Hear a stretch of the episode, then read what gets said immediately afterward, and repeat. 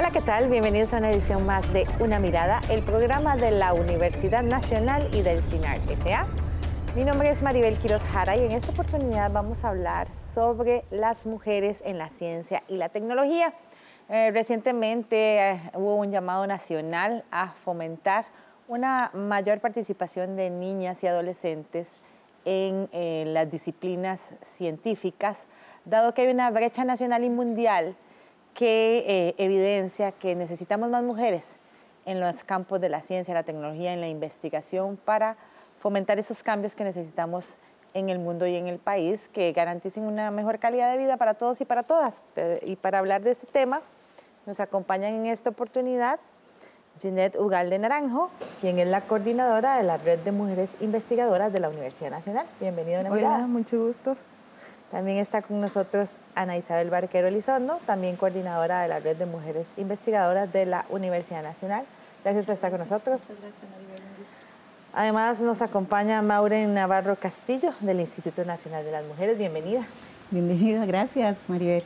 Y además está con nosotros ah, Mónica Naranjo González, quien es comunicadora e investigadora y ella fue seleccionada para participar en la cuarta edición de Homework Bound, que es un programa de liderazgo para mujeres en ciencia y tecnología. Gracias por estar con nosotros. Gracias a vos.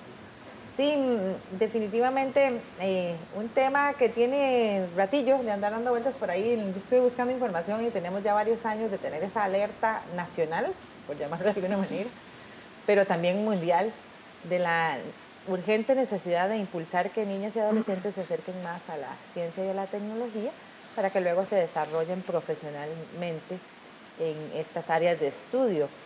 Em, ¿Por qué es tan importante eh, potenciar esta participación? Es importante desde eh, varias perspectivas. Vamos a primero a enmarcar tal vez a nivel global de que este es un llamado no solo nacional, es un llamado internacional eh, que están haciendo diferentes instituciones, ya hay consensos al respecto desde los objetivos del desarrollo sostenible que nos hablan, ¿verdad?, este, de transversalizar género en los 17 objetivos y este, específicamente, inclusive, eh, dedicar un objetivo, el número 5, a, género específicamente.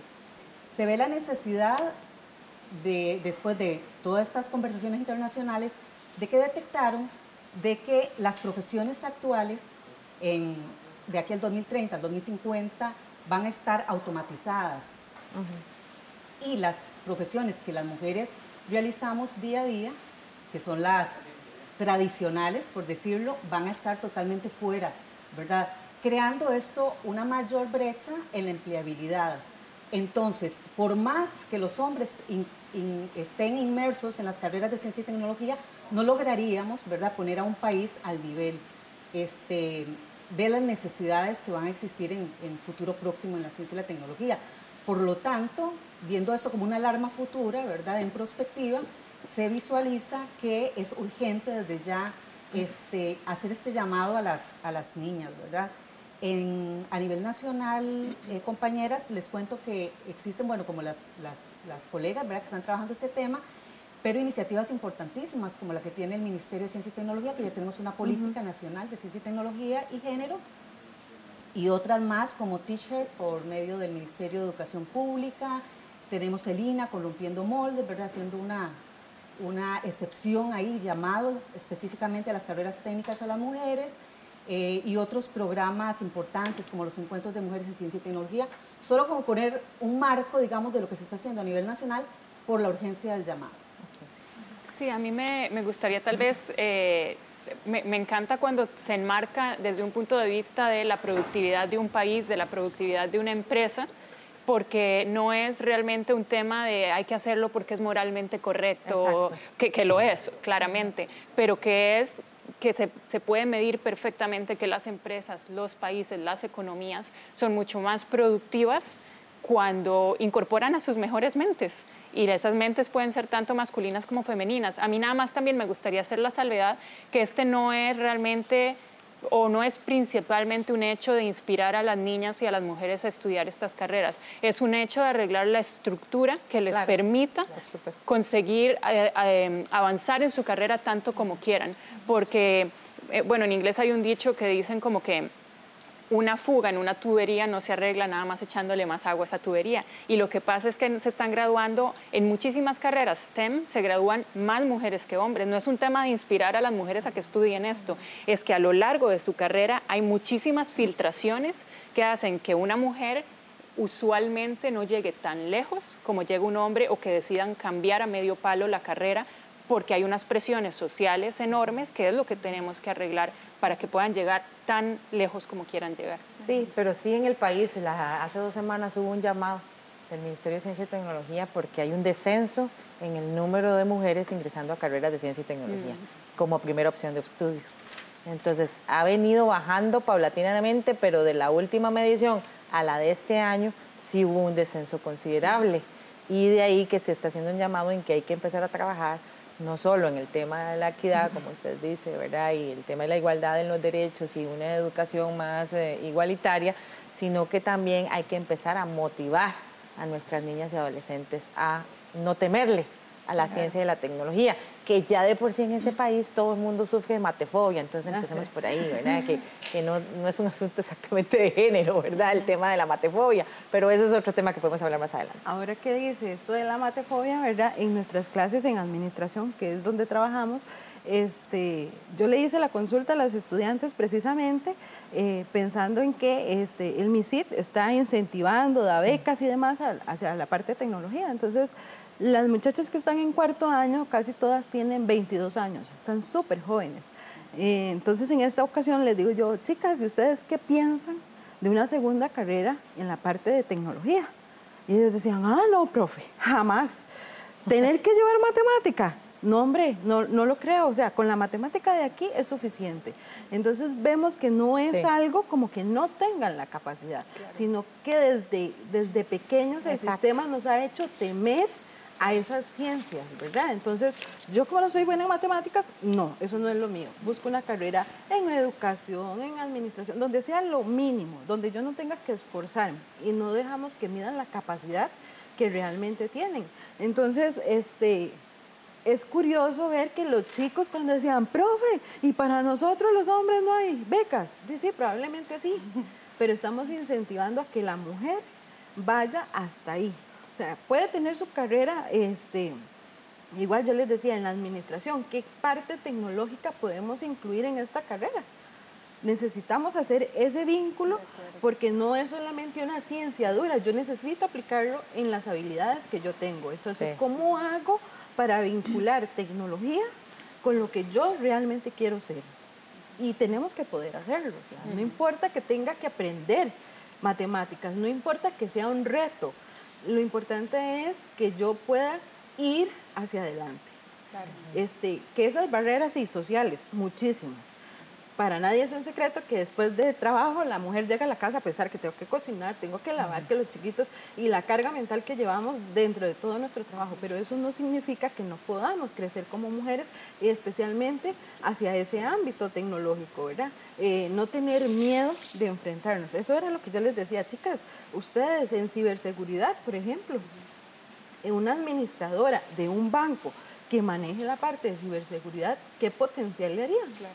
Entonces, ahí como que quedó la idea, ¿verdad? Resonando entre las chiquillas y algunas se arrimaron a preguntar, profe, ¿y en cuál, dónde, dónde me meto? ¿Y qué tengo que hacer? O sea, es como impulsar y quitar esos, ese miedo que todos tenemos de algo nuevo, ¿verdad?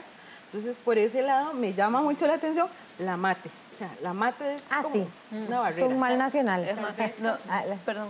La, ahora que Ginette y Maribel también mencionaron el tema del, seminario que nosotras organizamos en a principios de marzo para, para celebrar el Día Internacional de la Mujer, fue muy interesante, ¿verdad? Porque además de las académicas que trabajan en ciencia y tecnología, ¿verdad? Tenemos en la universidad una serie de laboratorios, de, proyectos dedicados, digamos, a lo que es la ciencia y la tecnología como tal, pero también tenemos una gran cantidad de académicas dedicadas a la investigación en otros campos, en los campos sociales, en, en agroecología, en, bueno, una, una en sociología, en, psicología, o sea, fue un encuentro muy rico, ¿verdad? Y que nos demostró cómo las mujeres a lo largo de los años, ¿verdad? Hemos ido, digamos, lograr romper, digamos, esas barreras que había esos retos que había, ¿verdad? Entonces, es sumamente interesante. Más adelante tal vez vamos a comentar un poco Sí, mucho que hablar sobre ese tema, porque como ustedes dicen, involucra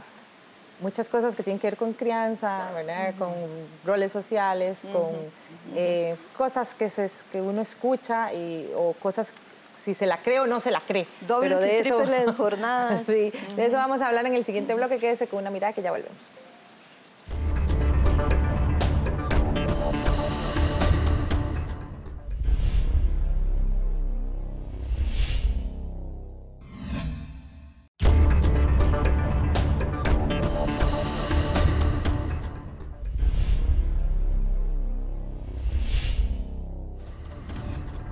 Continúa usted con una mirada del programa de la Universidad Nacional y del SINAR Hoy con el tema de las mujeres en la ciencia, un reto muy importante que tenemos como país y el mundo en general, de incorporar más a las niñas y adolescentes en los campos de la ciencia, la tecnología y la investigación que definitivamente el aporte que hay que dar es muy grande. Como decía una frase que tengo por acá de Barack Obama, no estamos poniendo a jugar a la mitad de nuestro equipo, tenemos que cambiar esos números.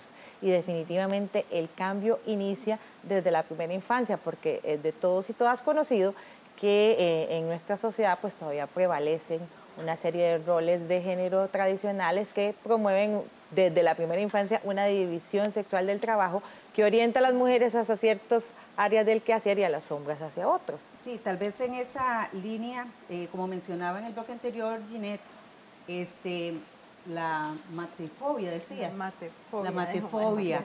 Este, esto no nace por casualidad, ¿verdad? Existe una construcción oculta, de currículum oculto. Eh, primero, desde la construcción familiar, ¿verdad? Donde ya se cumplen esos roles de que la niña, ¿verdad? Juega con la muñequita a lo interno, preparándonos para ser futuras madres. Y mientras los varones juegan en la parte exterior, con los camiones, las grúas, los aviones, para ser futuros ingenieros. Eh, ya desde la familia nos empiezan a, encuadrar hacia lo que vamos a hacer, e incluso antes de nacer, cuando nos escogen desde el color, ¿verdad? Con qué nos van a vestir y demás.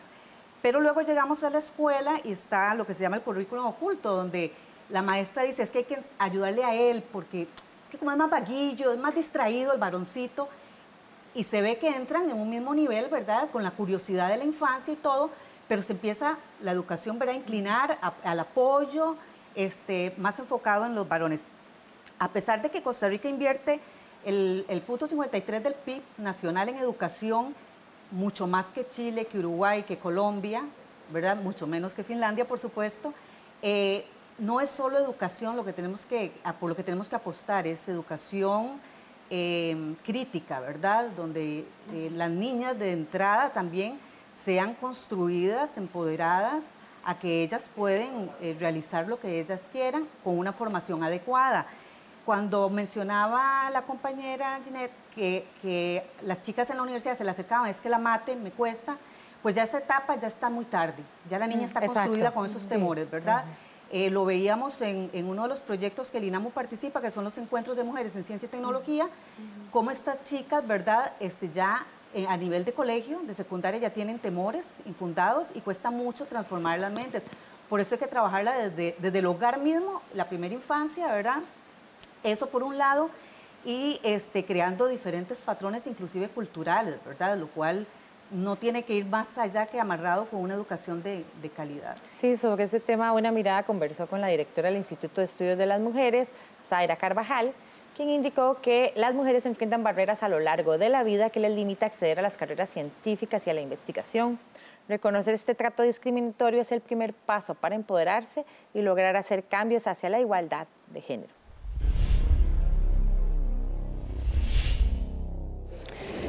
Bueno, se enfrenta a muchas barreras desde muy distintos lugares.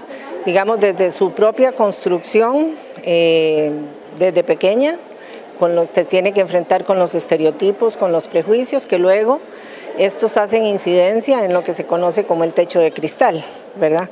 Es decir, la misma mujer, ¿verdad? Por una eh, por una construcción social en donde se le minimiza, se le inferioriza, luego no, no puede desarrollar todo su potencial y todo su alcance.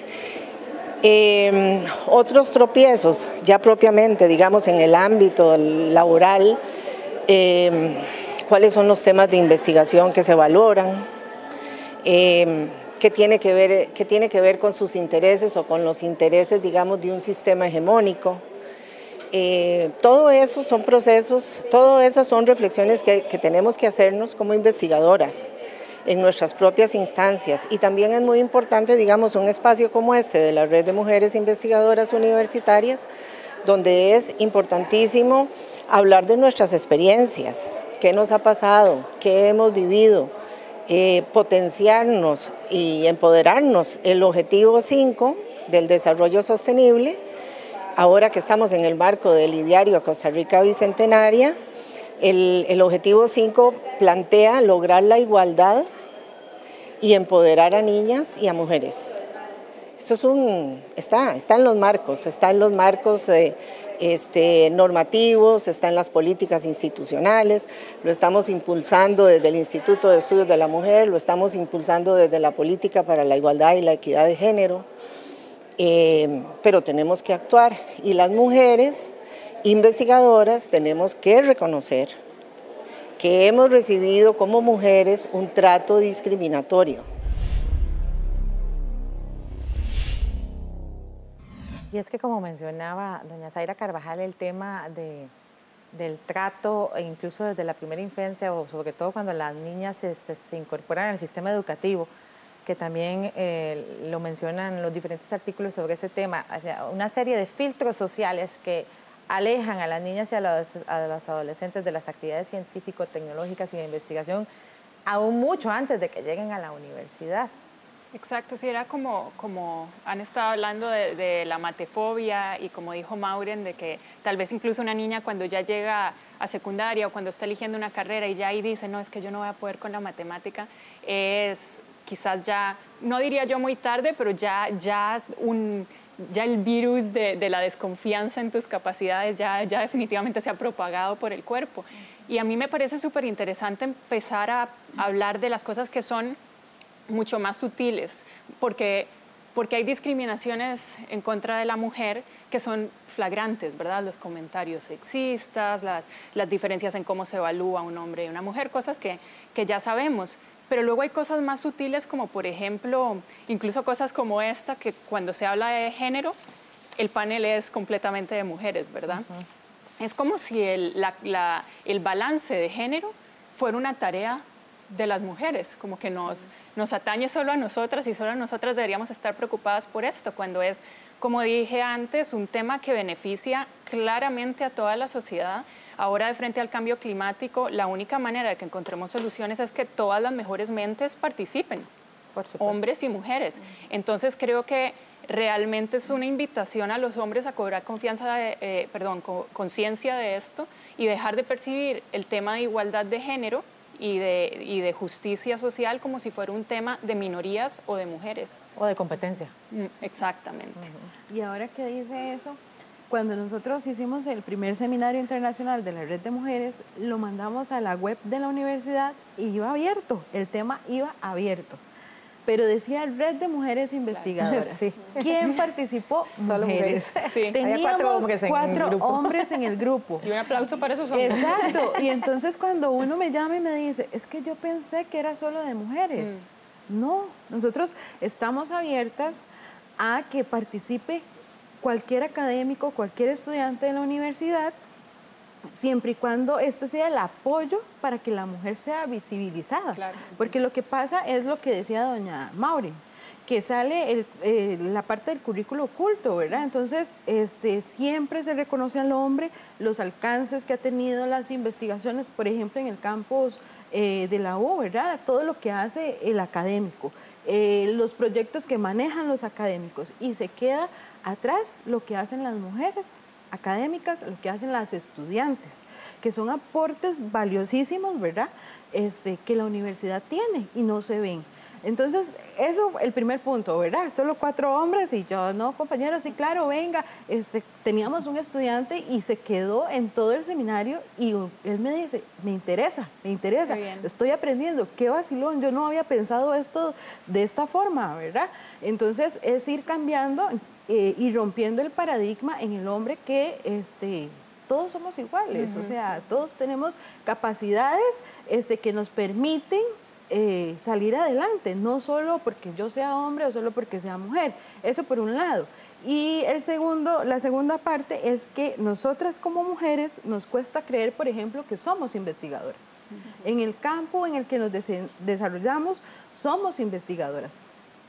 Tenemos unas compañeras en, la sede de, de, Sarapiquí, que ellas tienen un proyecto en una comunidad larguísimo, se llama Acureña, la comunidad, y ellas mis respetos porque tienen que ponerse botas, todo para entrar a la comunidad y ayudar a esa comunidad a que genere fuentes de trabajo a partir del ecoturismo. Y su proyecto este, está, bien, está reconocido en la universidad como de extensión, ¿verdad? Eso, voy al pueblo y hago lo que tengo que hacer en el pueblo. Pero ¿qué pasa para yo llegar hasta ahí? Yo tengo que conocer la comunidad, tengo que saber qué metodologías aplicar, tengo que hacer todo un estudio, una investigación para yo poder trabajar con la comunidad. Entonces, esa parte es de investigación y no, no la reconocemos. Pensamos que ser investigadoras o ser científicas o ser este, de tecnología solo es para las áreas exactas y naturales. Y dejamos de lado toda la parte social. Bueno, un poco lo que planteamos sobre retos, ¿verdad? Nosotros en la academia, nosotras, yo, yo puedo hablar yo creo que con propiedad porque yo pertenezco a la primera promoción de ingenieras forestales que formó eh, el Instituto Tecnológico, ¿verdad? Bueno, ya tengo mucho más de 20 años de trabajar en la Universidad Nacional, tengo el sello UNA también y puedo decir que he visto los cambios, ¿verdad? Desde un tiempo en que nosotras eh, prácticamente se nos cuestionaba por qué llegábamos a una, a una, carrera de hombres, ¿verdad? O, curiosamente, hoy en, hoy en día en ambas universidades, tanto en la UNA como en el TEC, son más mujeres que hombres las que ingresan a la, carrera de ingeniería forestal. Eso es un dato curioso. En aquellos tiempos no, era muy diferente. Pero ahora tenemos otros retos. Digamos, ahora, em, por ejemplo, en mi facultad, que es la Facultad de Ciencias de la Tierra y el Mar, de toda la cantidad de, de funcionarios, más del 50% son hombres, ¿verdad? Y de esa cantidad de funcionarios, más hay más doctores que doctoras, ¿verdad? O sea, más hombres han tenido la oportunidad de alcanzar su grado de doctorado, con una serie de, cuestiones que hemos dicho. Muchas veces la mujer sacrifica su carrera, acompaña al hombre, ya sea a Europa, a Chile, a México, a donde sea, a que el hombre, a Estados Unidos, a que el hombre saque su doctorado. Y lo contrario ocurre, pero muy poco, ¿verdad? Entonces, hay retos que, como decía Mónica, muchos son eh, estructurales, ¿verdad? También, eh, cómo rompemos esas estructuras, cómo rompemos esas barreras, ¿verdad? Y el reto este que decimos, que lo, que lo plantea también eh, Maureen, de cómo el hombre también se incorpora a, esta, a esta, a esta lucha, ¿verdad? Sí, otra, otra mujer que como usted, Ana Isabel, abrió camino es la académica e investigadora del CIDE, Irme Zúñiga, de la Universidad Nacional. Ella fue la primera decana de este centro de investigación en docencia y educación y reconoció que eh, a pesar de que en el caso de la educación es una carrera mayoritariamente estudiada por mujeres, son los hombres quienes ocupan los puestos directivos y quienes desarrollan las investigaciones. Y para eso se debió trabajar mucho, en, su caso ella debió trabajar mucho para obtener un cargo de dirección. probablemente tenga mucho que ver, ¿verdad? Este, la educación es una, una profesión fundamentalmente de mujeres. Este, eh, con la presencia de algunos varones cuyo comportamiento ha sido que ellos ocupan los puestos directivos, eso sí, ¿verdad? Ahí habría que decir que había un gran reto que lograr, porque entonces, no obstante ser una carrera femenina, eh, los puestos directivos siempre han estado en, manos de los hombres y no en el CIDE. Usted va a, las escuelas, a los colegios, a los ministerios y los puestos de conducción están prioritariamente en manos de hombres, eso sí, ¿verdad? Ahí había un reto importante que asumir. Yo tendría que decirle que que en el ámbito personal tuve que superar muchísimos obstáculos. Por ejemplo, ¿verdad?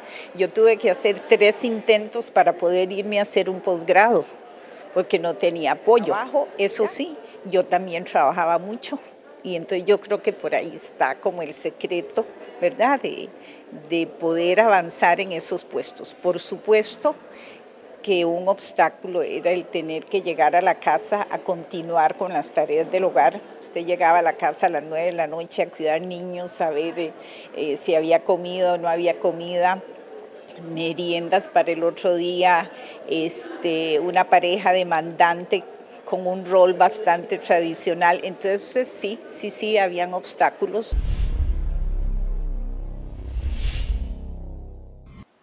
Esta experiencia que nos comparte doña Irma es la que eh, nos sirve de ejemplo precisamente de eso que ustedes estaban hablando. Hay muchas mujeres que logran escalar, ¿verdad? Todas esas barreras sociales, los roles de género, llegan a la universidad, eh, asumen el reto, se tienen que pelear con media generación para que no las critiquen por ser mujeres en un campo socialmente eh, establecido para los hombres. Se gradúan, empiezan a trabajar, pero entonces viene el otro, el otro aspecto que no solo se ve en la parte profesional, empieza de mucho antes también, ¿verdad? El tema del cuido. Entonces las mujeres desde la adolescencia, muchas de nuestras chicas tienen que asumir el cuidado de alguien, un hermanito o hermanita, la abuelita, ayudarle a la mamá en la casa, eh, incluso algunas hasta eh, hacer algún tipo de actividad ¿verdad? comercial para ayudar a mantener la casa. Y este, llegan eh, a la universidad es lo mismo y pues cuando ya se gradúan pues tienen que asumir el cuidado de sus propias casas, en el caso de aquellas que, pues, que conforman una pareja o tienen una familia. Entonces eh, empieza el mismo problema, ¿verdad? Ya no tenés tiempo, como decía doña Irma, ya no tenía tiempo para poder ir más allá en el estudio, sacar una licenciatura, una maestría, un doctorado menos, menos pensar en irse del país.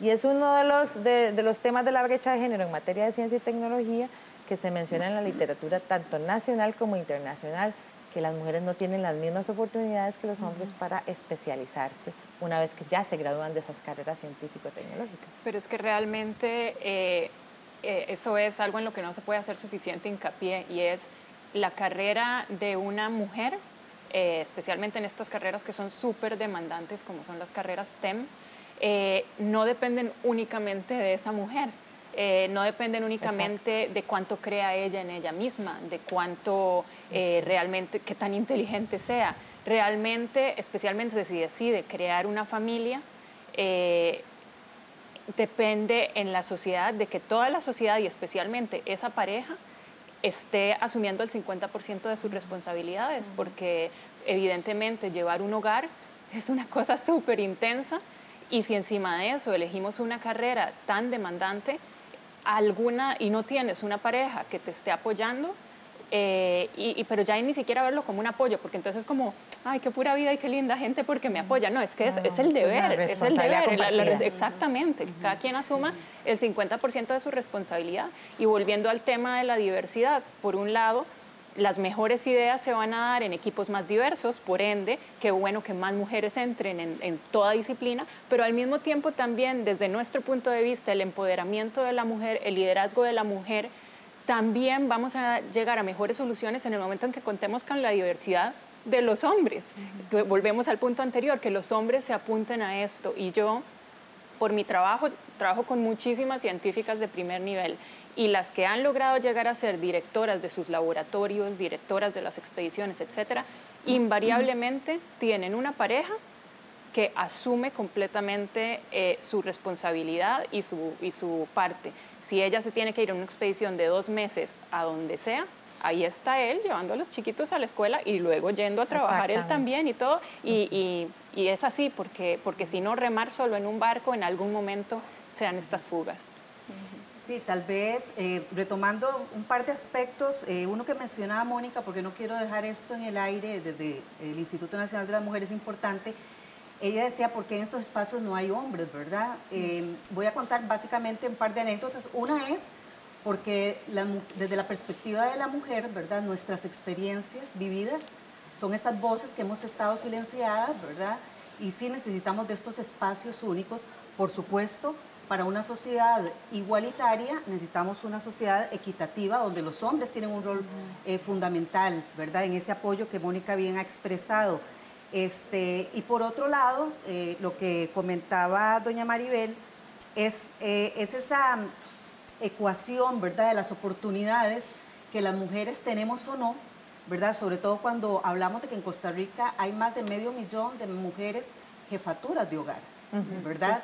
No solo con doble, con triple jornada, ¿verdad? Entonces, las oportunidades, por supuesto, que van a ser mucho menos, ¿verdad? Y quienes logramos escalar eh, académicamente y lograr a tener trabajos estables, hemos hecho triples esfuerzos para hacer, eh, por ejemplo, en el campo científico, 20% menos pagadas, comprobado, ¿verdad? Entonces, es tan injusto en ese sentido de que no se reconozca que no solo hemos hecho tanto esfuerzo para lograr llegar a un puesto, y me contaba rápidamente una colega de que está teniendo la experiencia con ingenieras en, en instituciones importantísimas que ganan menos que los hombres con un mismo currículum, con un mismo puesto, pero además le dicen eh, quédate, ¿verdad? Preocupamos que me saques este trabajo. El hombre se va a las 5 de la tarde y ella sale a las 8 de la noche, ¿verdad? Seguimos todavía desgastándonos para probarnos de que somos suficientemente buenas para ser merecedoras de un espacio igual que los hombres. Mucho que cambiar en este sentido, hay varios retos, varias acciones que debemos tomar como país, de eso vamos a hablar en el siguiente bloque, quédese con una mirada que ya volvemos.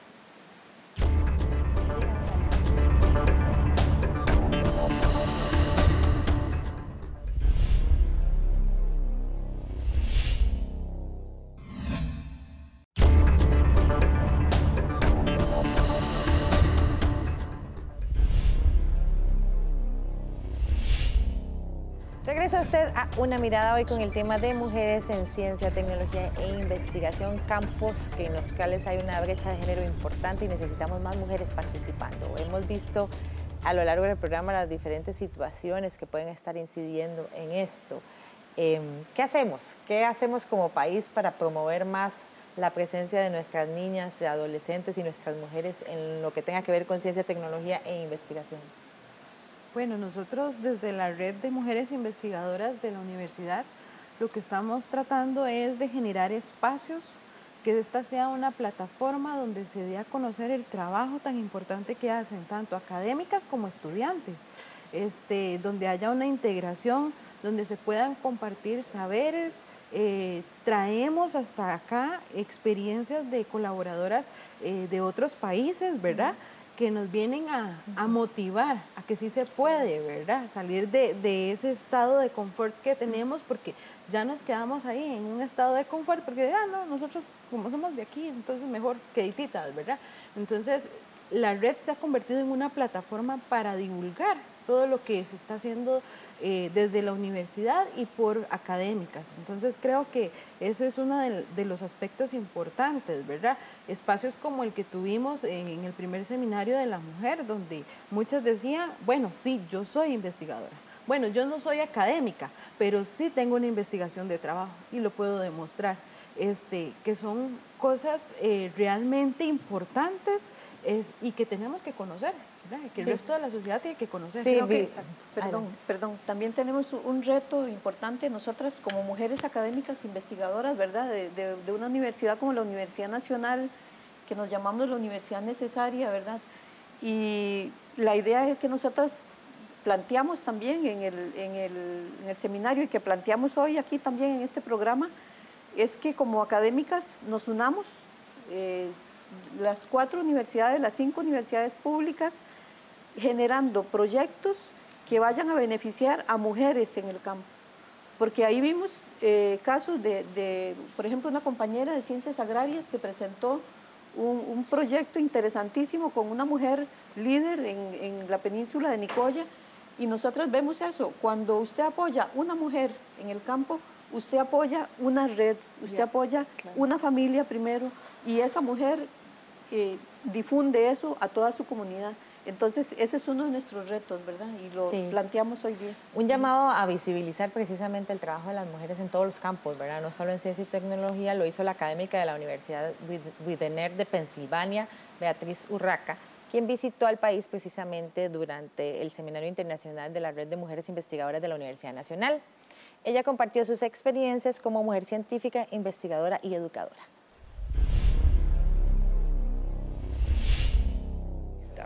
Y por otra parte, también vine a hablar sobre los retos de discriminación estructural con que nos enfrentamos las mujeres en la academia. conté algunas historias personales, por ejemplo, cuestiones que tienen que ver con nuestras decisiones uh, profesionales que muchas veces favorecen a nuestra situación familiar en detrimento de nuestra carrera profesional. Normalmente somos las mujeres las que seguimos a un esposo porque él tiene un trabajo en tal sitio. a mí me costó muchos años encontrar el trabajo que tengo ahora a, tiempo completo y cómo esto repercute económicamente durante toda tu vida hasta la jubilación. hablé de cómo la, maternidad en Estados Unidos, por ejemplo, sigue, sigue estando de parte de, la mujer. en cuanto a permisos, no hay permisos de maternidad o hay muy pocos. Ah, entonces conté algunas experiencias personales de haber perdido mi trabajo por dar a luz en mitad de semestre o de haber incluso perdido un segundo trabajo por enfermedad de un hijo, cosa que mi esposo nunca tuvo que, lidiar con ello. hablé también sobre cómo las estructuras universitarias favorecen el trabajo precario para la mujer. Hay muchas más mujeres en trabajos a tiempo parcial, sin beneficios médicos, beneficios de, ah, jubilación. muchas veces combinando dos o tres puestos para poder llegar a fin de mes, ah, pasando mucho tiempo en el transporte, aunque son mujeres eh, eh, también hay hombres, pero hay una gran predominancia de las mujeres en estos puestos ah, que tienen los mismos títulos académicos que otras personas que tenemos un puesto de cátedra, mismos títulos, mismo, misma formación, mismo número de publicaciones, pero están ganando mucho menos, no tienen beneficios incluso están dando cursos que están muy por debajo de sus cualificaciones. Sí, visibilizar la presencia de las mujeres es bien importante porque durante años pues la historia, la ciencia, la literatura que muchas de nosotros conocimos pues era dominada precisamente por el género masculino. Sí, tal vez para mí como yo no, soy científica de, yo no es lo que estudié, yo estudié comunicación, pero me dedico a la comunicación de ciencia. Y creo, como, como hablábamos anteriormente, ¿qué, ¿qué, se puede hacer? Y creo que es la visibilización a nivel de comunicación es increíblemente importante. Son ejemplos. Sí, no únicamente para que niñas y mujeres jóvenes puedan verse reflejadas en los médicos y médicas, en las científicas y los científicos, y puedan ver gente que se parece a ellos, que está haciendo lo que ellas quizás algún día quisieran llegar a ser, pero también lograr comunicar mejor cuáles son los beneficios para toda la sociedad de manera clara, cuando hay mayor inclusión y mayor diversidad, porque siento que de verdad tenemos que acabar con esta idea de que los temas de mujeres son para mujeres. Sí, exactamente. Tal vez, y, tal vez eh, desde la perspectiva INAMU, ¿verdad? Retomando el punto tan importante de Mónica, eh, los medios de comunicación, así como se ha encargado de cosificar la imagen de la mujer, ella es hora, ¿verdad?, de que la reconstruyan con el valor que tiene esta en la sociedad pero dentro de las soluciones a nivel, digamos, del Instituto Nacional de las Mujeres, eh, lo que muchas personas fuera del instituto no conocen es que existen muchísimas áreas, muchísimos departamentos que todos trabajamos, ¿verdad?, para este, buscar la autonomía económica de la mujer, desde su independencia económica, ¿verdad?, para, para eh, reducir las diferentes violencias que sufrimos este, por ejemplo, el Departamento de Construcción de Identidades trabaja mucho de la mano con el Ministerio de Educación para este, proponer cambios curriculares, ¿verdad? Porque sin, duda la educación es el pilar en una sociedad. Este, estaba la semana pasada un congreso en Chile y la ecuación era educación, género, ¿verdad? Empleabilidad. Ese es el mega, la mega construcción para poder salir adelante. Entonces, la construcción de identidades desde el hogar, desde, desde una sociedad, eh, aunado a, los más media, ¿verdad? Empoderar. Muy importante el sector privado. Tenemos programas también que trabajan con empresariedad directamente.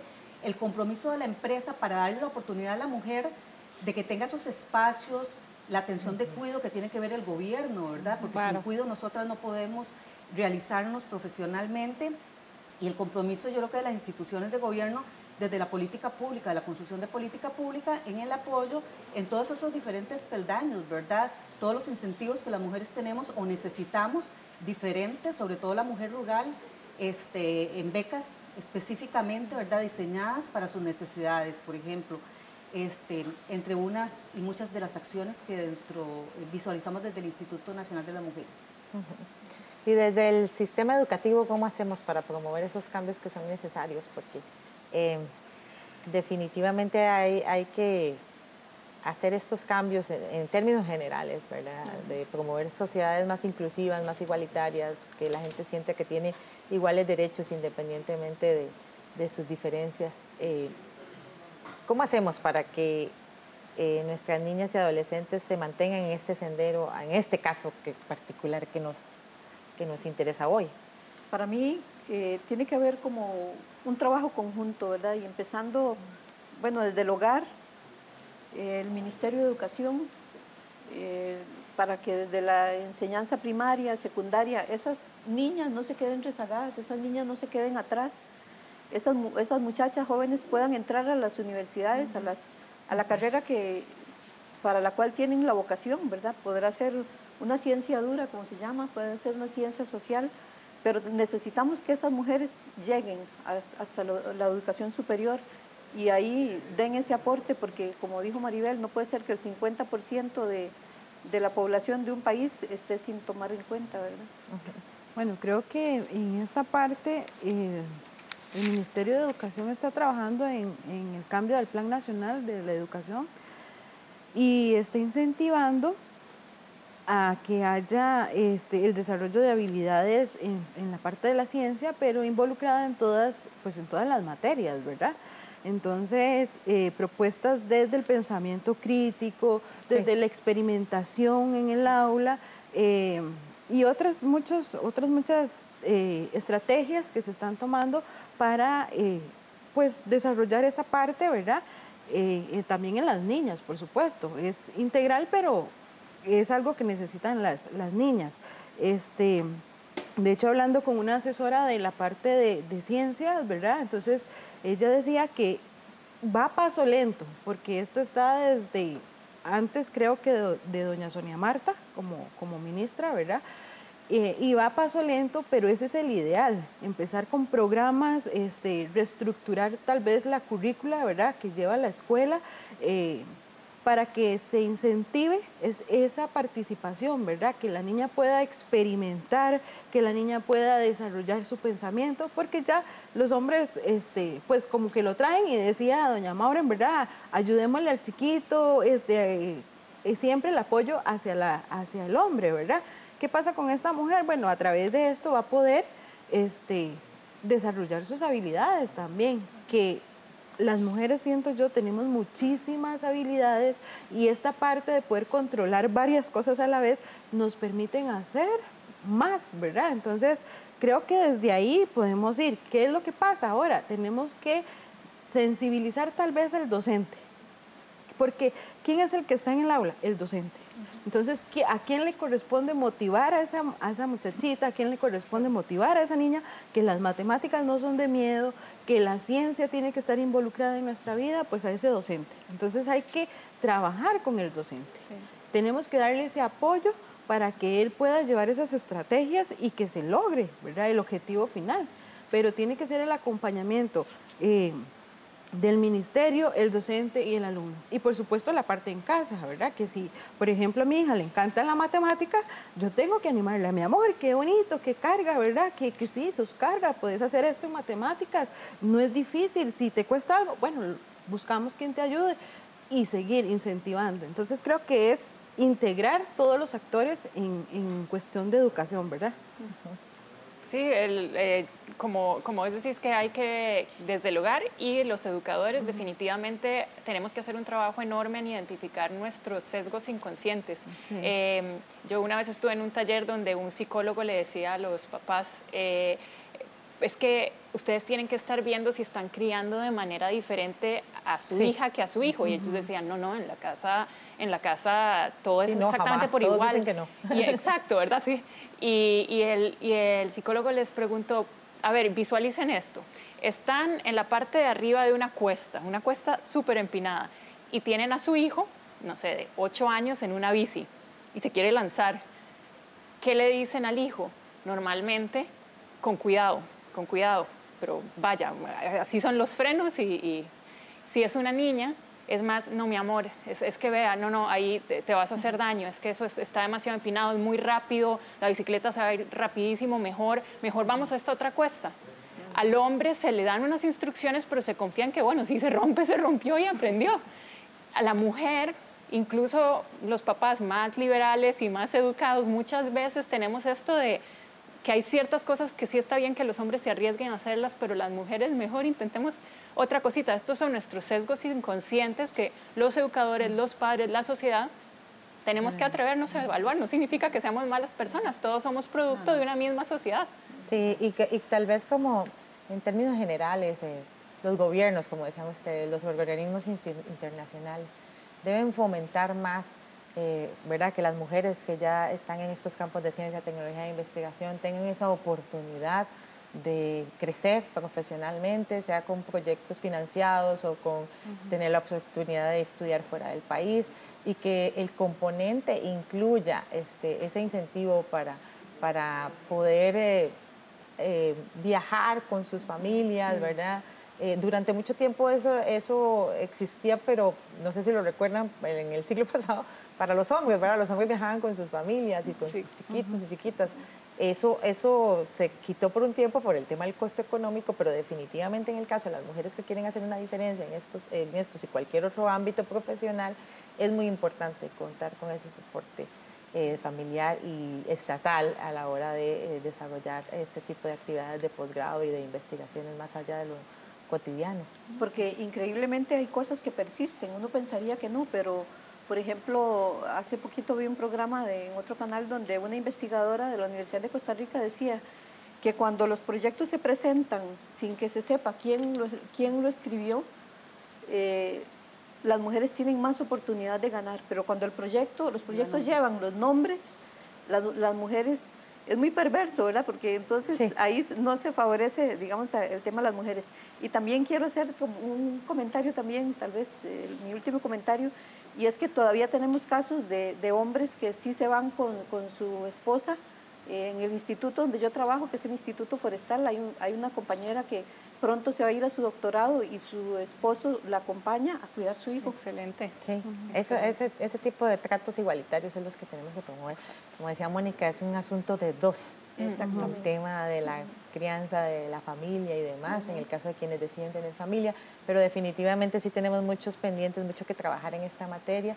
Si queremos tener pues sociedades donde haya equipos de trabajo de hombres y mujeres que indistintamente de, su procedencia, de su condición social, de, su género, pues este, tengan la, la oportunidad de trabajar en conjunto por el bienestar de la sociedad, porque al final pues eso es lo que buscamos, el bien común.